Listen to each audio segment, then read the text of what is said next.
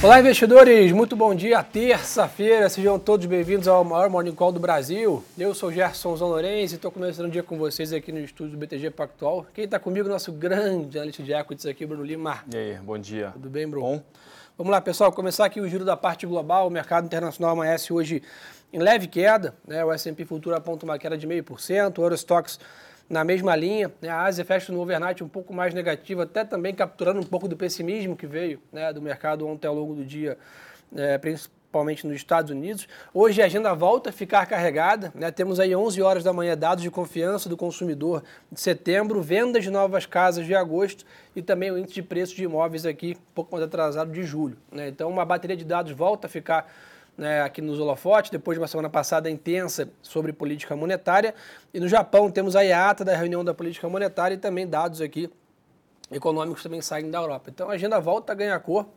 Mas, não, até estava debatendo aqui né, antes de começar a live, né, ontem, máxima de 10 anos né, das Treasuries, 4,50, né, e vimos algumas declarações aqui de tantos membros do Banco Central né, americano dizendo que a ala mais hawkish ali, né, dizendo que realmente precisa de mais uma, mais uma alta até o final do ano, Sim. e etc. Mas o que, independente de mais uma alta ou não, que vai virando consenso é que o mundo vai ter que se adaptar por um tempo mais longo com a maior economia do mundo pagando bastante taxa nos seus rendas fixas. É, esse, esse, é um ponto da discussão estrutural, que é o, né, o diferencial de juros, é, e o quanto disso, a gente até debateu aqui um pouco disso na semana passada, né, o quanto é, isso pode eventualmente atrapalhar um pouquinho a discussão de trajetória de queda de juros aqui para o Brasil, mas, enfim, outro capítulo da história.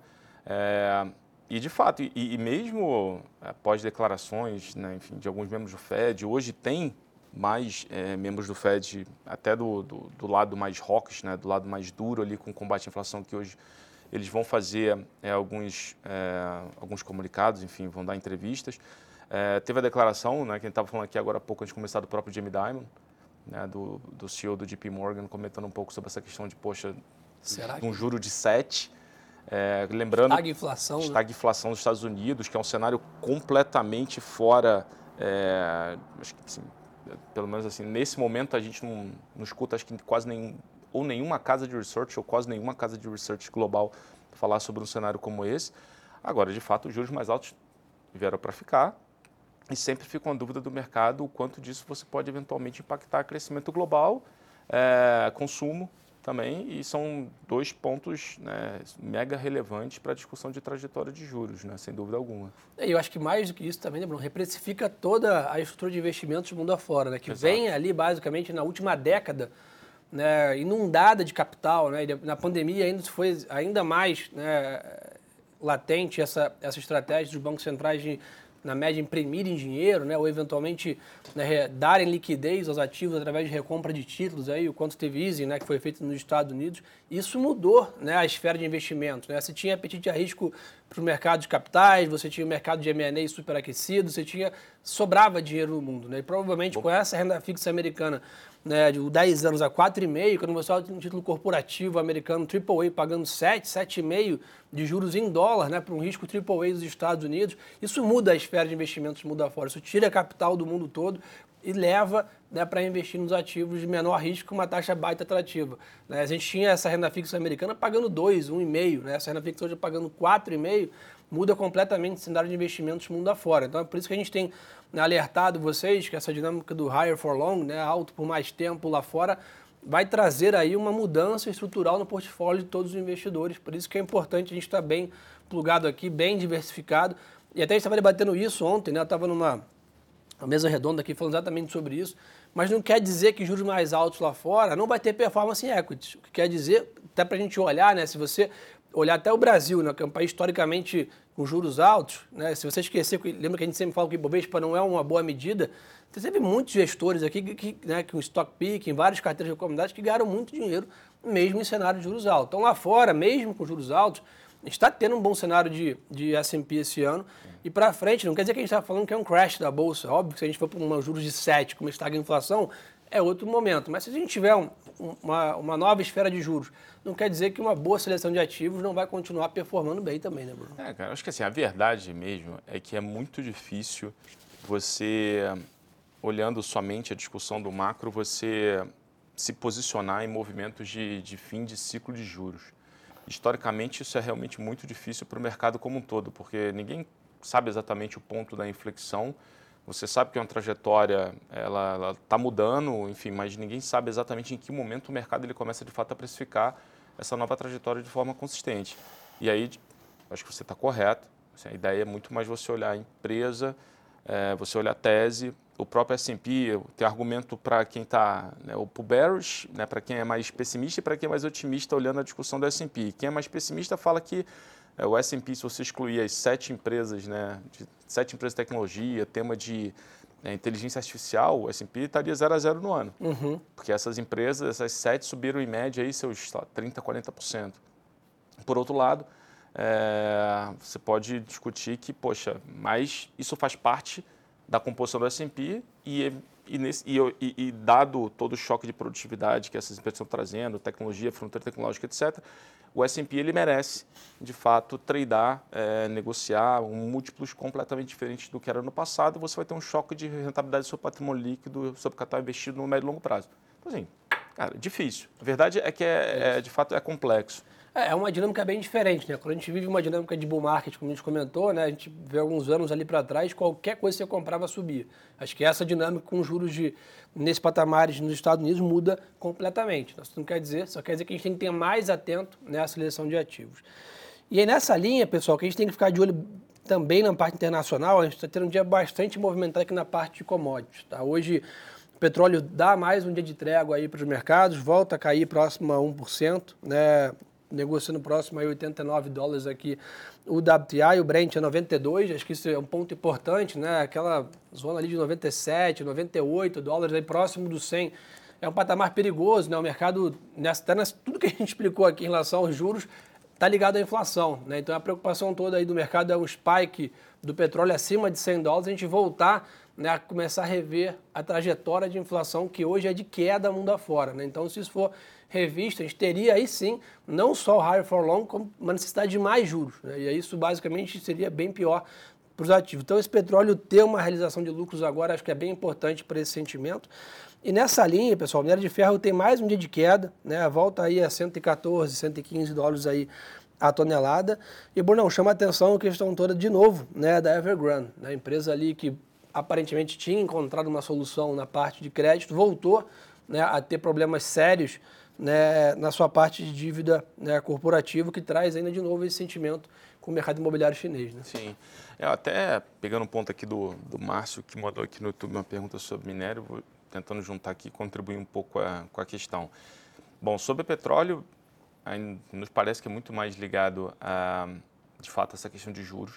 Né? Tem um playbook ali, né? o, o, o livro-texto clássico, né? de, a gente falou sobre isso aqui, juro para... É, enfim, juro nos Estados Unidos para cima, em tese você tem uma, o fluxo de capitais, ele busca esses juros mais altos, então você tem uma, uma queda, uma, um aumento da demanda por, por, por dólar, necessariamente o dólar deveria se valorizar no tempo, se o dólar se valoriza, as commodities como moeda de troca, dado que elas são também negociadas em dólar, o preço deveria ajustar. Então, isso é o que parece que, de fato, hoje, especificamente hoje, está impactando o, o, o petróleo. A gente ainda enxerga uma oferta mais restritiva, uhum. mais restrita, justamente por causa de OPEP, não tem nenhum sinal diferente em relação a isso. Você tem algumas discussões de riscos geopolíticos é, importantes, olhando os próximos vai, seis, nove meses, que eventualmente poderiam ali, impactar também a questão de, do, do, petróleo. É, mas, de fato, assim, a gente ainda vê um cenário relativamente saudável. Esse choque de curto prazo parece muito mais a questão de, de juros.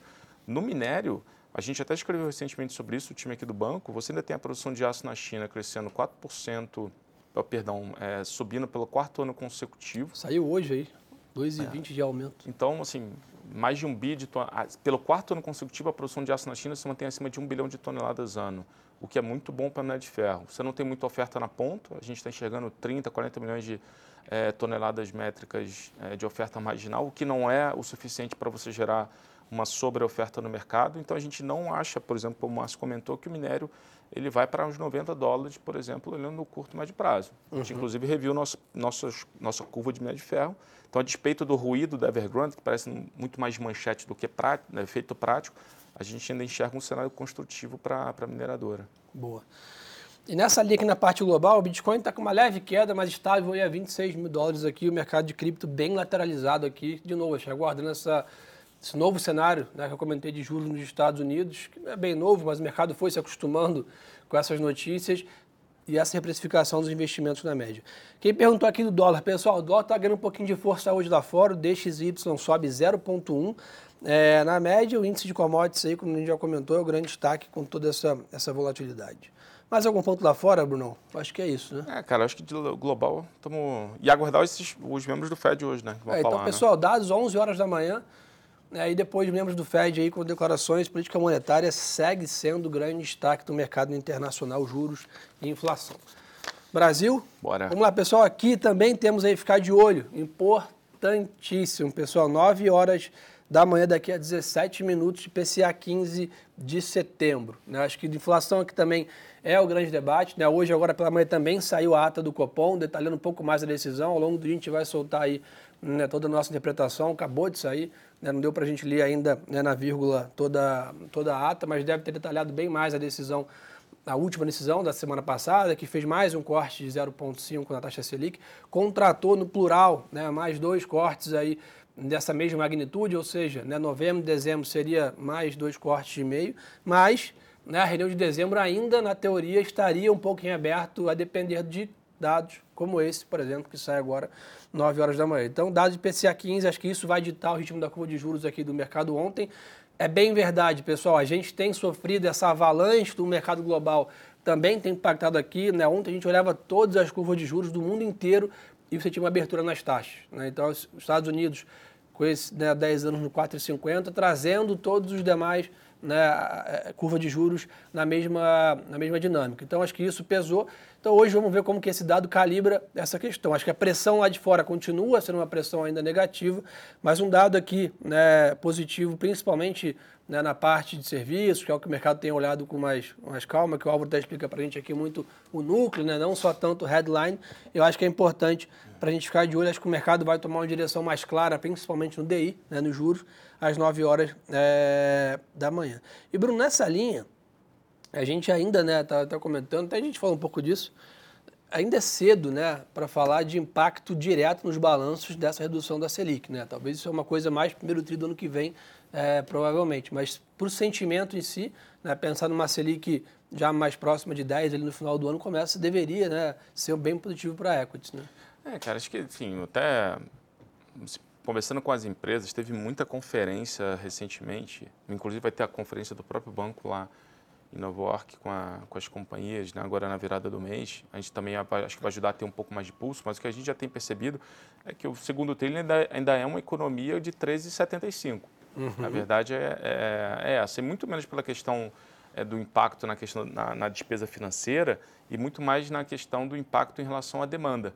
Então, é, pegando os grupos ali de varejo, por exemplo, que são mais, né, mais elásticos a questão de, de, de demanda, crédito, enfim, de fato essas empresas ali na média parece que realmente vão ter um seguro tri um pouco mais é um pouco mais difícil e aí o mercado ele começa obviamente a olhar a discussão é muito mais de você olhar para frente né for look. Então como você bem comentou a percepção de um juros menor juros menores lá na frente deveria de fato criar uma uma sustentação para suportar é, valuation das companhias. Agora saiu hoje dado de, de posicionamento de mercado. Olha que interessante, a alocação em equity é, aqui no Brasil da indústria caiu. Saiu de, estava em 10,9% da indústria, a indústria de 6 tri de real foi para 10. Então, na ponta, o investidor local, ele ainda é, não está, de fato, ali com uma, mostrando um grande apetite para estar tá alocado em, em, em, ações. É o que a gente fala muito desse cabo de guerra entre fundamento e técnico. Né? A gente, obviamente, olha a Bolsa hoje né, evaluations muito, muito atrativos, né, papéis negociando em alguns setores ali com um retorno real ali impressionante, né, se a gente tivesse que ignorar todos os outros fatores, a bolsa seria uma compra clara, mas quando a gente vai entender por que, que essa compra não existe, né, por que a bolsa não sobe, são essas razões né, que o técnico, né, realmente um fluxo, seja do investidor local e agora bem mais né, latente do investidor estrangeiro, né, a gente olha o fluxo para setembro praticamente né, sem destaque, né, versus o que a gente tinha estava tendo desde o começo do ano. Isso mostra quanto que né, realmente o investidor está em compasso de espera. Está né? Tá querendo aguardar mais dados de inflação mundo afora, está querendo precificar melhor essa questão entre taxa de juros nos Estados Unidos. A China ainda né, precisando dar uma visão mais clara em relação ao seu setor imobiliário. Então, esses fatores sobre a mesa, que são fatores muito, né, é, é, com impacto muito grande no mercado, deixa o investidor prefere ficar em cima do muro, que ainda é bem remunerado por isso, né, basicamente com uma Selic ainda elevada. Então, a gente olha fundos locais com pouca alocação, investidor pessoa física ainda né, muito atrelado a essa questão de renda fixa, com taxas mais altas, mesmo com perspectivas grandes de queda, né, ainda esse fluxo não veio para a Bolsa, e os fundos locais ainda também com baixo apetite, que é isso que o Bruno acabou de, de comentar. Né? Bruno, na parte corporativa, né, acho que uma notícia aqui, a Marfrig aumentou a sua posição na Brasil Food para 40%, né, reforçando sua estratégia de atuação aqui na companhia, né, e, e, a intenção é ter valores mais agregados. E nesse setor, né, a gente tem alguma visão para melhora, né, tanto JBS, Marfrig, né, Minerva, basicamente um ciclo do, do boi ainda é difícil, né, mas dá para esperar que o pior já passou?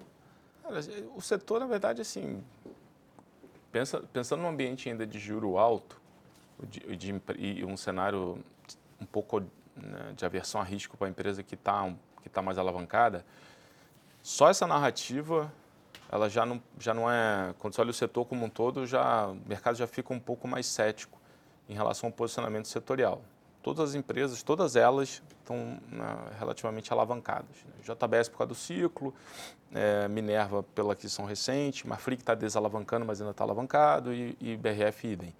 É, e, dito isso, separando o joio do trigo, o JBS é uma questão de, nossa opinião, de, de valuation, balanço, poxa, apesar do, do ciclo mais fraco, ou melhor, ou melhor, melhor dizendo, o ciclo, é, o pior momento do ciclo nos Estados Unidos, em algum momento esse ciclo ele inverte. É uhum. natural, é do business.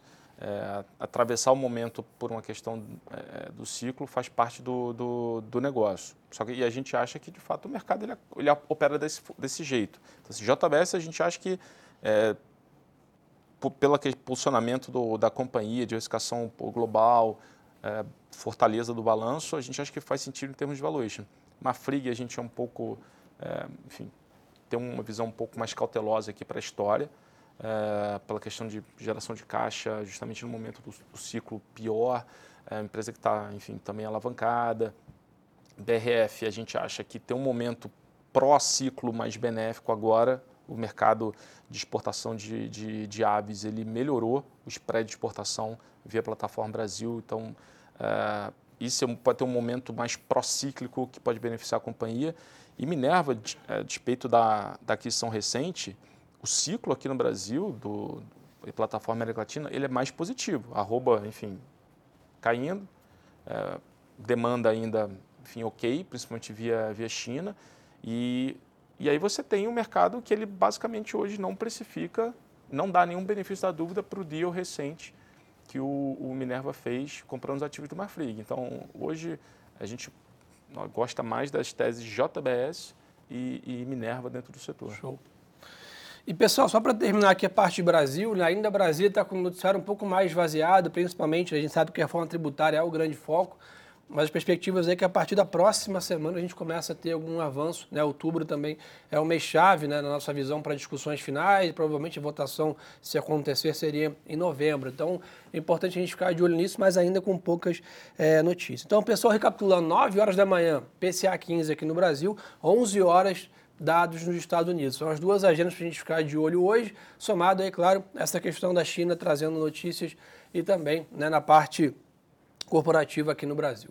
Quem quiser ainda mais conteúdo pessoal, segue a gente no Instagram, Gersonzão Lourenço e Bruno Lima Ações. Brunão, obrigado pela parceria. Obrigado aí. Um recado importante, pessoal, compartilhe nosso Morning Call aí com seus colegas, crescer essa nossa grande live aí, maior live do mercado, graças aí à confiança de vocês. Obrigado pela super audiência, uma boa terça-feira de negócios pra gente. Lembre-se, turma, que o melhor ativo é sempre a boa informação. Um abraço.